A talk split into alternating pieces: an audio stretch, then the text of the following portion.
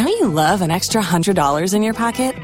Have a TurboTax expert file your taxes for you by March 31st to get $100 back instantly. Because no matter what moves you made last year, TurboTax makes them count. That means getting $100 back and 100% accurate taxes only from Intuit TurboTax. Must file by 331. Credit only applicable to federal filing fees with TurboTax full service. Offer can be modified or terminated at any time. Criminales del Olimpo presenta Latidos. Relatos cortos sobre gente corriente, crimen y asesinato. Caso número 18. Historia familiar de una escritora y seguidora del programa o La Escopeta.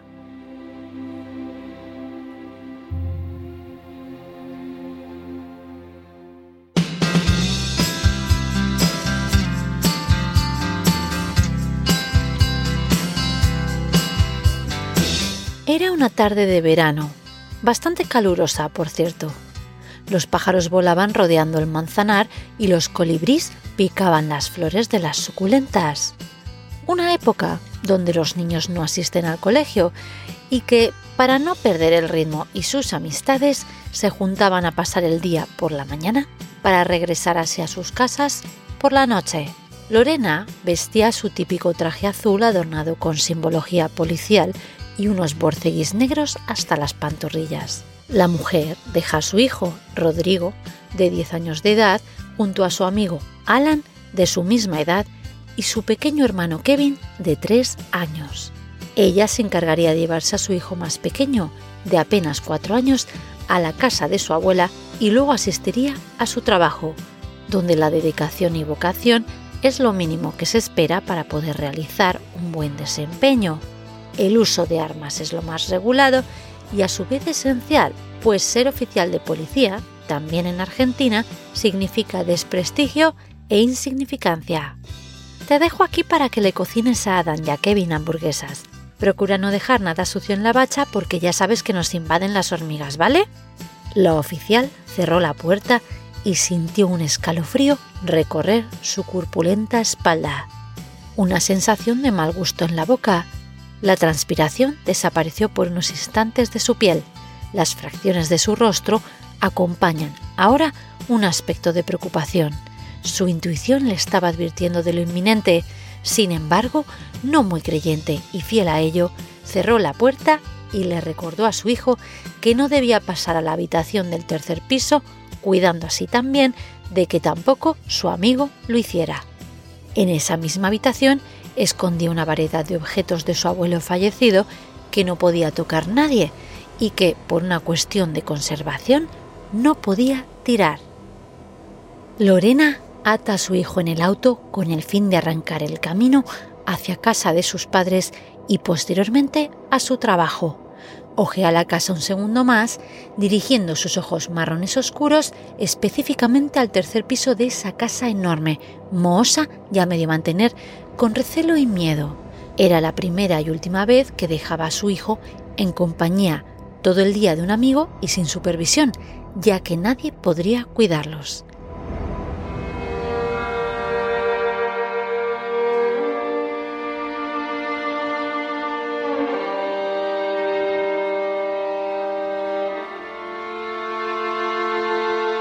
Lorena enfoca su mente en sus recuerdos, divisa a su padre irse con una enorme maleta de color azul y unos pasajes con destino a Chile cuando ella era apenas una niña de tan solo 18 años entrando en el mundo de responsabilidades adultas y también recuerda a su madre corriendo detrás de él. Ahí embarrada por la tierra mojada de los días anteriores, se arrastraba por el barro que pintaba su falda floreada rosa y sus piernas blanco papel. Y ella llevaba sus manos a su rostro para limpiarse las lágrimas y sostenerse el pecho de su ansiedad. Ese mismo día también la perdió a ella, perdió a su propia madre.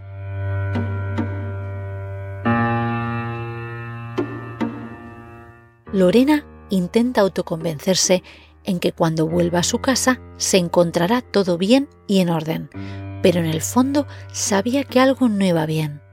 Quizá era su miedo en dejarlos solos tanto tiempo. Tras unas horas, decide realizar una llamada telefónica a su marido. Estoy dejando a los niños solos. ¿Podrías acercarte un momento a ver cómo se encuentra todo más tarde? La negativa de su compañero fue rotunda y Lorena tragó con dificultad.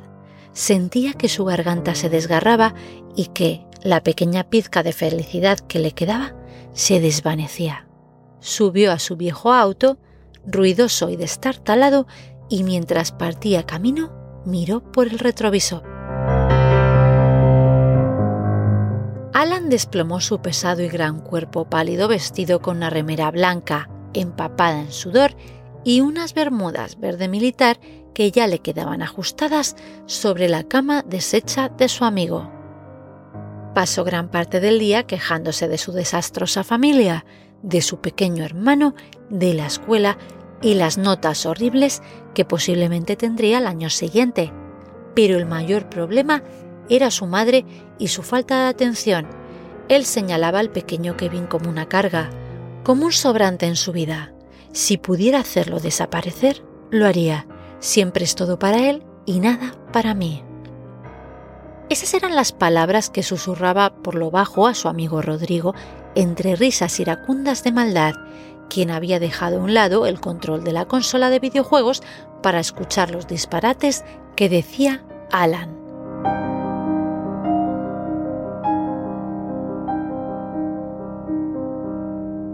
Al caer la tarde, Kevin se encontraba más demandante, se colgaba de su hermano y le quitaba riéndose a carcajadas el mando de las manos y corría encendiéndose. Quería la atención de su hermano, que jugara con él y con su amigo. El no fastidioso y rotundo de Alan fue suficiente para que el berrinche se hiciera presente. Entre lágrimas, gritos y pataleos, el niño pequeño pedía upa a Rodrigo y consuelo.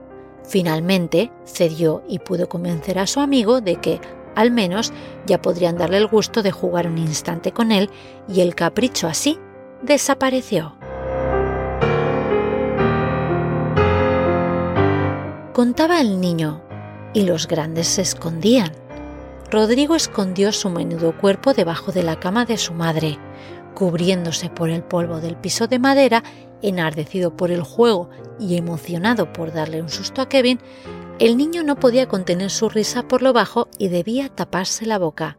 Así, Alan corrió piso arriba por las escaleras, trepándose de las barandas para ayudarse a saltar los escalones, dando pisadas así escandalosas a lo pie grande y encontrando de esta manera el cuarto advertido por Lorena a su hijo, el cual se olvidó de avisarle completamente.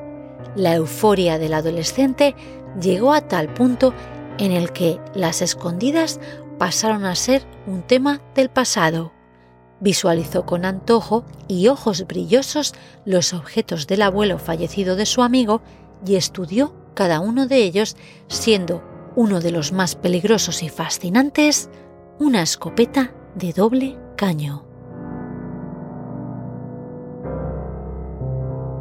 El niño tomó la escopeta entre sus manos y la acarició, pasando con las yemas de sus dedos por los caños y estudiando sus relieves desde la empuñadura del gatillo hasta su terminación.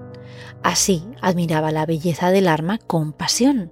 Bajó por las escaleras para mostrarle a su amigo el hallazgo, pero, más que asombro, el pánico acalló el ambiente. Y es que Rodrigo se quedó como parado en el pasillo, como, como paralizado. El sudor frío logró que el verano desapareciera. El chico pudo divisar a Alan apuntando con la escopeta, una escopeta que nadie podría haber predicho que estaba cargada. ¡Ey! ¿Qué estás haciendo? le preguntó Rodrigo entre tartamudeos, quien no podía quitar la vista del vacío negro de los caños. Alan entonces bajó el arma y con una enorme sonrisa entendió que el poder que provocó miedo a los de su entorno le gustaba y embriagaba. Pero esto además iba más allá. Lejos de negociar, Rodrigo intentó quitarle la escopeta a la fuerza. Apoyó las manos sobre los caños. ¡Suéltala! ¡Suéltala! le gritaba desesperado alaridos, que se oyeron y advirtieron a los vecinos. El forcejeo fue una batalla que en tiempo no duró más de dos minutos, pero la sensación de encontrarse en ella fue eterna. El portador entonces logró su victoria apretando el gatillo y en la ignorancia de la carga del arma. Y es que el estruendo fue abrumador, resonó en las paredes, logrando un increíble eco que ensordeció a los niños y la vaina así cayó al piso, depositando las municiones en el pecho del pequeño Kevin, del niño que se encontraba disfrutando de la pelea a carcajadas, expulsando su pequeño cuerpo un metro hacia atrás.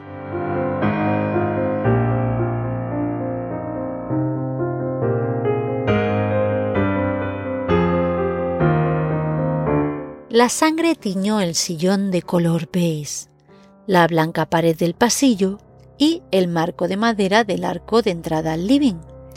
El charco que inundó el piso con el cadáver del niño formaron un cuadro digno de una película de terror. Alan perdió la fuerza en los brazos, quien aún sostenía la escopeta, y entonces ésta cayó al piso y volvió a disparar. Una vaina más volvió a volar y las municiones rozaron la cabeza de Rodrigo. Los caños quedaron en el piso expulsando un tremendo humo y olor a pólvora por todo el ambiente.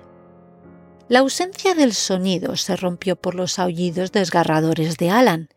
Este se tomaba la cabeza con sus enormes manos blancas que tapaban toda la copa cubierta de un espeso cabello negro. ¿Y ahora qué hago? Rodrigo, ayúdame, ¿qué le digo a mi madre? Su amigo cayó al piso. No podía apartar la vista del cadáver que yacía inmóvil y silencioso a su lado. Sus párpados no podían pestañear. Su cuerpo se encontraba gélido, sentado en el cerámico, y por esos instantes no pudo simplemente pensar solo en la forma en la que hablaría con Lorena. Alan musitaba por lo bajo, sin poder levantar la cabeza, que depositó entre sus piernas. Estas fueron las palabras que salieron al aire.